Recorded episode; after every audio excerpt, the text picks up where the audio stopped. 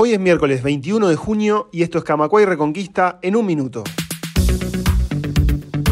A pesar de que los bancos privados han tenido ganancias récord en el último trienio, con mil puestos de trabajo menos, se niegan a realizar un aporte equitativo a caja bancaria. La Comisión Técnica Asesora de AEBU constató que en el primer trimestre de este año el crecimiento de la banca privada fue cuatro veces mayor que el del resto de la economía.